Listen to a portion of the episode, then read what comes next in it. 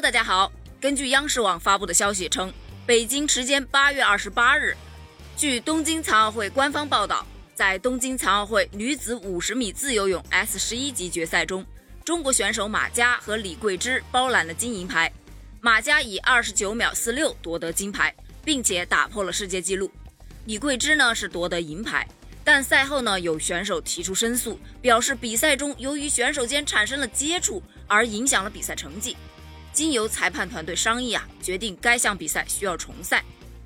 据东京残奥会组织委员的具体报道称，女子五十米自由泳视觉障碍 S 十一级的决赛赛后啊，有国家提出抗议，随后呢，这个抗议被组委会给承认了，决定啊进行重赛，日期还待定。马佳和李桂芝的金银牌呢就被暂时给取消了。马佳当时可是以打破世界纪录的成绩夺得金牌呀。在目前官方的金牌榜上，中国队的金牌为十九枚。网友们是普遍觉得，在没有犯规的情况下，中国队被取消金银牌，你觉得合理吗？